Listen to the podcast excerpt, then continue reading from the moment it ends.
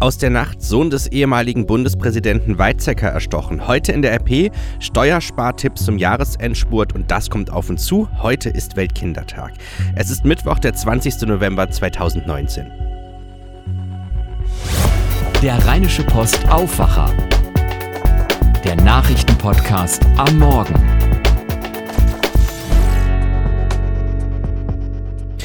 Mit Daniel Fiene, schön, dass ihr dabei seid. Guten Morgen zusammen. Fritz von Weizsäcker, Sohn des früheren Bundespräsidenten Richard von Weizsäcker, ist am Abend in Berlin erstochen worden. Der Chefarzt hielt gerade einen medizinischen Vortrag in der Schlossparkklinik, als ein Mann aus dem Zuschauerraum auf ihn losging, wie eine Polizeisprecherin sagte.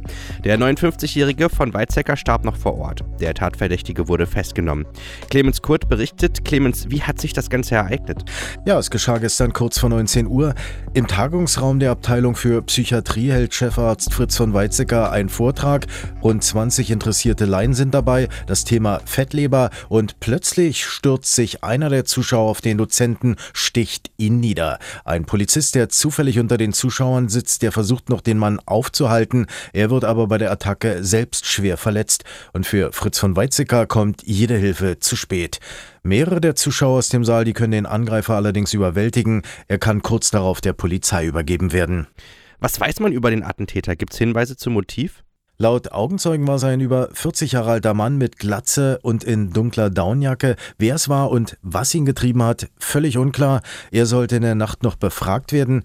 Ebenso die Familie von, von Weizsäcker. Äh, vielleicht gab es ja möglicherweise Hinweise auf die Bedrohung des Internisten. Äh, übrigens, Gewalt gegen Ärzte kommt in letzter Zeit leider immer häufiger vor. Wird die Krankschreibung verweigert oder ein Medikament, dann schlagen Patienten schon mal zu. Ob das allerdings das Motiv war, da möchte ich den Ermittlungen nicht vorgreifen. Wie sind die Reaktionen? Ja, also fassungslos. Kollegen lagen sich weinend in den Armen. Die Zuhörer, die das alles miterleben mussten, die waren geschockt. Um die kümmerten sich anschließend Notfallseelsorger. FDP-Chef Christian Lindner, der bekundete auf Twitter seine Trauer. Ich zitiere mal, mein Freund Fritz von Weizsäcker wurde heute Abend in Berlin erstochen, schrieb er, ein passionierter Arzt und feiner Mensch. Neulich noch war er bei uns zu Hause zum Grillen. Ich bin fassungslos und muss meine Trauer teilen. Einmal mehr fragt man sich, in welcher Welt wir leben. Sein Vater war sehr bekannt, aber wer war Fritz von Weizsäcker? Nun, Fritz von Weizsäcker stammt aus einer sehr bekannten Familie. Er war der jüngste von vier Kindern des verstorbenen Bundespräsidenten Richard von Weizsäcker und seiner Frau Marianne. Fritz von Weizsäcker galt als Experte für Leber- und Gallenwegserkrankungen. Er hatte eine lange Karriere als Mediziner hinter sich. Erst studierte er Humanmedizin in Bonn und Heidelberg, dann Station in Freiburg, Zürich und den USA. Seit 2005 war er Chefarzt der Abteilung Innere Medizin 1 an der Schlossparkklinik hier in Berlin. Ein Bericht von Clemens Kurt von der Deutschen Presseagentur. Und dann ist seit dem Abend aus deutscher Sicht die EM-Qualifikation zu Ende. Gegen Nordirland gab es einen 6 zu 1 Sieg. Zur Belohnung gibt es im Sommer drei EM-Heimspiele. Heute in der RP eine Studie des Umweltbundesamtes zeigt, die Ausbauziele der Bundesregierung sind nicht zu halten, wenn neue Windräder 1000 Meter Mindestabstand zu Wohnsiedlungen einhalten müssen. Behördenpräsidentin Maria Krautsberger verlangte sogar, das von der Bundesregierung geschnürte Klimapaket noch einmal zu öffnen und die entsprechenden Pläne anzupassen. Dabei stützt sich die UBA-Chefin auf eine neue Studie, die von der Bundesregierung in Auftrag gegeben wurde. Bis 2030 sollen eigentlich rund 67 bis 71 Gigawatt Windenergie an Land installiert werden. Aus der noch unveröffentlichten Analyse geht nun hervor, dass dieses Ausbauziel mit der aktuell ausgewiesenen Flächen nur theoretisch erreichbar wäre. Derzeit ist in ganz Deutschland eine Fläche von rund 3100 Quadratkilometern für die Windenergienutzung vorgesehen, ein knappes Prozent des Bundesgebiets. Tatsächlich können Windanlagenbetreiber laut Studie aber nur einen kleinen Teil davon nutzen. Die Ausbauziele sind jedoch wichtig, um die Klimaziele 2030 zu erreichen. Steuern sparen. Ich glaube, da kann ich für jeden sprechen. Das klingt doch erstmal gut. In den Wochen vor der Jahreswende können wir durch verschiedene Schritte noch mehr Steuern sparen. Sinnvoll kann es vor allem sein, wenn wir bestimmte Ausgaben noch in diesem Jahr tätigen. Wie genau das aussehen kann, weiß unser Rheinische Post Wirtschaftsredakteur Reinhard Kowalewski. Meine Kollegin Laura Hardos hat mit ihm gesprochen. Wenn ich bestimmte Ausgaben noch 2019 erledige, äh, kann ich Steuern sparen. Da wird man ja ein bisschen stutzig. Äh, wieso lohnt es sich noch 2019 Geld auszugeben? Es hängt davon ab, ob ich bestimmte Freibeträge sowas überschritten habe. Arbeitnehmer haben einen Freibetrag von 1000 Euro, den sie sowieso anerkannt kriegen. Wenn sie jetzt darüber liegen, zum Beispiel durch Fahrtkosten oder hohe Büroausgaben, wie zum Beispiel bei Lehrern, dann lohnt es sich eher, die Ausgaben noch dieses Jahr zu machen. Zum Beispiel für einen Laptop kann man in einem Jahr 800 Euro absetzen. So, das Geld kriege ich dann ja zurück, sagen wir Anfang nächsten Jahres. Bei Ausgaben im Bereich Gesundheit sieht das ja auch noch mal ein bisschen spezieller sogar aus. Lass uns da ruhig noch mal ins Detail gehen. Also wieso lohnt es sich jetzt äh, für, mein, für meine 13-jährige Tochter noch die Zahnspange anzuschaffen oder für mich auch die orthopädischen Schuhe?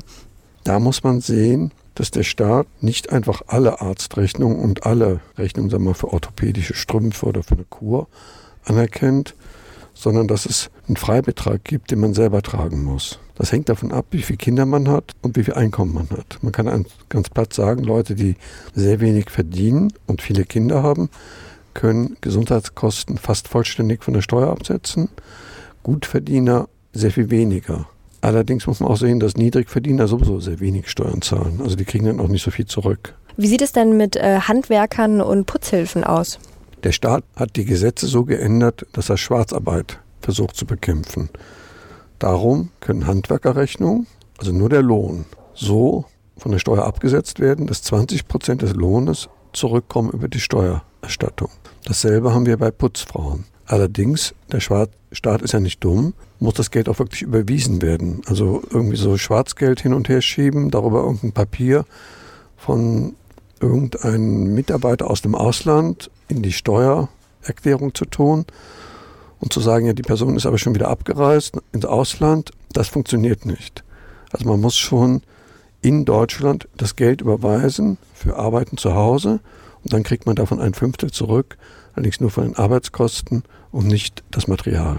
Man sagt ja immer, heiraten bringt Steuervorteile. Ähm, würdest du denn jetzt auch empfehlen, noch schnell zu heiraten? Also wir haben das jetzt nicht ganz so ernst gemeint. Man sollte es prüfen man sollte es dann prüfen, wenn man sowieso heiraten will. Dann ist es je nachdem sinnvoll, im letzten Monat des Jahres zu heiraten und dann von der Steuererstattung im nächsten Sommer die Hochzeitsfeier zu bezahlen. An dieser Stelle bedanken wir uns bei unserem Sponsor Belgien Tourismus Wallonie, der diesen Podcast möglich macht. Wusstet ihr, dass Ostbelgien deutschsprachig und nur eine gute Autostunde von Düsseldorf entfernt ist? In Ostbelgien und der Provinz Lüttich gibt es zahlreiche Möglichkeiten für Aktivurlaub, insbesondere Wandern und Radfahren. Mehr Infos zu Aktivurlaub in Ostbelgien in der Provinz Lüttich und den belgischen Ardennen findet ihr online auf belgien-tourismus-wallonie.de belgien-tourismus-wallonie.de. Wir bedanken uns bei unserem Sponsor.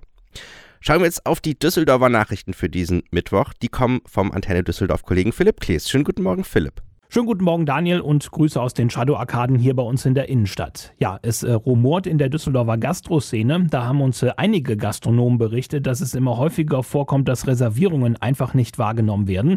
Anderes Thema bei uns, äh, der Flughafen in Lohausen will bis 2050 klimaneutral sein. Und heute startet auch das Filmfest Düsseldorf. Immer öfter erleben Gastronomen in Düsseldorf folgendes Szenario. Es ist zum Beispiel 19 Uhr, der Service steht bereit, in der Küche laufen die letzten Vorbereitungen und die Gäste, die eigentlich reserviert haben, tauchen nicht auf. So etwas passiert im Moment häufiger, weil auch viele Messegäste in der Stadt sind, die offenbar in mehreren Läden gleichzeitig reservieren. Das haben wir aus der Gastroszene erfahren. Gerade für kleinere Restaurants kann das schnell finanzielle Folgen haben.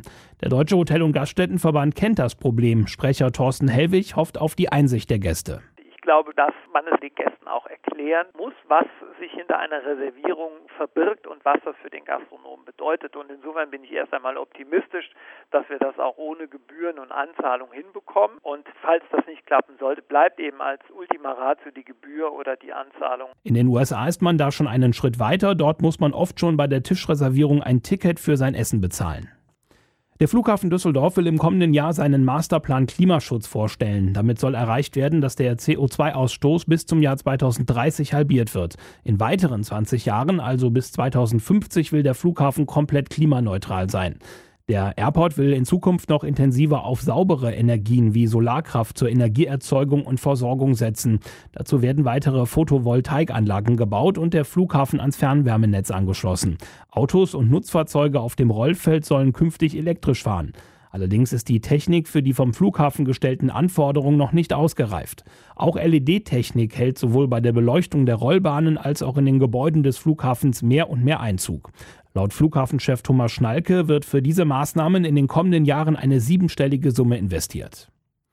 Fans von Filmen und speziell Kurzfilmen kommen heute und morgen hier in Düsseldorf auf ihre Kosten. An der Heinrich-Heine-Uni werden insgesamt 20 Kurzfilme beim Filmfest Düsseldorf gezeigt. Sie sind zwischen 3 und 30 Minuten lang. In dem Wettbewerb zeigen junge Nachwuchstalente ihre Filme. Diese werden dann vom Publikum und einer Fachjury bewertet. Die ersten Filme werden heute ab 17.30 Uhr gezeigt. Der Eintritt ist an allen Tagen kostenlos. Die Antenne Düsseldorf Nachrichten auch im Radio und jederzeit online auf unserer Homepage antennedüsseldorf.de. Heute ist Weltkindertag. Wenn wir Kinder und Jugendliche auf der Straße beobachten, dann könnten ja einige von uns meinen, dass Kinder und Jugendliche mehr im Smartphone als im echten Leben stecken. Doch auf die nächste Generation warten mit Klimakrise und Digitalisierung echt keine leichten Aufgaben. Heute zum Weltkindertag erklärt uns Jonathan Gut vom Jugendrat der Generationenstiftung, was die Jugend heute bewegt. Ich glaube, das Dringendste ist die Klimakrise, weil einfach dadurch die Lebensgrundlagen zerstört werden. Und wenn die Lebensgrundlagen nicht mehr da sind, dann brauchen wir uns über alles andere auch keine Gedanken mehr zu machen. Ein zweites Thema ist ähm, sicherlich auch der drohende Ökozid, das Massenaussterben. Das geht ja auch in gewissem Maße Hand in Hand mit der Klimakatastrophe. Und auch da werden die Lebensgrundlagen zerstört. Und ähm, das sind eigentlich die beiden dringendsten Themen, die jetzt angegangen werden müssen. In Deutschland wird eigentlich der Weltkindertag im September gefeiert. Heute ist ganz konkret der Weltkindertag der Vereinten Nationen. Die UN begeht ihn seit 1954 am 20. November. Er soll auf Probleme und Nöte der Kinder vor allem in den Entwicklungsländern aufmerksam machen. Doch auch bei uns dreht sich heute alles um die Rechte und Bedürfnisse von Kindern. Etwas, auf das viele Kinder nicht mehr verzichten wollen, ist ja das Handy oder das Smartphone, wie ja eben schon gesagt. Vor allem Cybermobbing wird dadurch viel einfacher und darauf müssen Kinder aufmerksam gemacht werden werden, sagt Medienexperte Thomas Feibel. Also ich denke, bei Cybermobbing muss man nochmal genau hingucken. Ähm, fürs Opfer ist es immer schlimm. Man muss nochmal gucken, wenn wir heute von Cybermobbing reden, denken viele so, ah, diese sadistischen Jugendlichen, die sind bösartig. Ich glaube, in den meisten Fällen von Cybermobbing ist es ein aus dem Ruder gelaufener Scherz, äh, der gar nicht so äh, statt, äh, der, der, gar nicht, wo die, die, Konsequenzen gar nicht so bedacht worden sind, äh, die dann ausgelöst worden sind. Und deswegen muss man, glaube ich, Kinder immer darauf vorbereiten, dass ein Streich und ein Streich im Internet zwei völlig verschiedene Sachen sind. In den Impeachment-Ermittlungen gegen US-Präsident Donald Trump sagt heute Nachmittag der US-Botschafter bei der EU, Gordon Sondland, öffentlich im Kongress aus. Die Befragung im US-Repräsentantenhaus wird mit Spannung erwartet. Sondland ist nämlich zu einer Schlüsselfigur in der Untersuchung gegen Trump geworden. Auch mehrere Zeugen rückten ihn mit ihrer Aussagen ins Zentrum der Ukraine-Affäre. Nach der scharfen Kritik des französischen Präsidenten Emmanuel Macron an der NATO will Deutschland die politische Abstimmung in dem Bündnis auf den Prüfstand stellen. Bundesaußenminister Heiko Maas will dazu beim NATO-Treffen in Brüssel heute Nachmittag die Einsetzung einer Expertenkommission vorschlagen. Das Gremium soll von Generalsekretär Jens Stoltenberg geleitet werden und den Auftrag erhalten, die Leerstelle der politischen Diskussion im Bündnis zu schließen. Schauen wir jetzt auf das Wetter. Wir starten mit Nebel in den Mittwoch, also Achtung auf dem Weg zur Arbeit, aber ansonsten legt heute der Regen eine Pause ein. Über den Tag lockert es auf, später gibt es sogar Sonne, es wird aber nochmal kühler. Mehr als 6 Grad haben wir nicht. Morgen und übermorgen gibt es dann wieder mehr Regen. Das war der Rheinische Postaufwacher für heute. Mein Name ist Daniel Fiene, habt einen guten Mittwoch zusammen. Mehr bei uns im Netz www.rp-online.de